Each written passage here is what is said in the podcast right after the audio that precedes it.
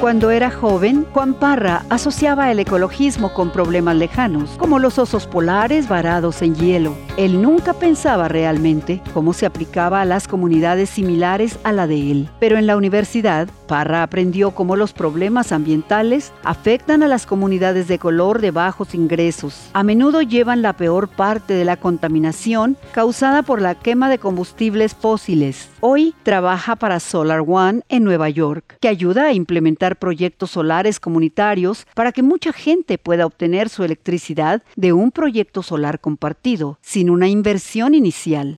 Es una forma que muchas personas de bajos recursos, inclusive personas que rentan, tengan acceso a la energía solar. Ampliar el acceso a la energía solar es importante, no solo para mejorar la calidad del aire, la salud y el clima, sino porque puede ahorrar dinero a las personas. Descubre conexiones climáticas en latinoverde.com.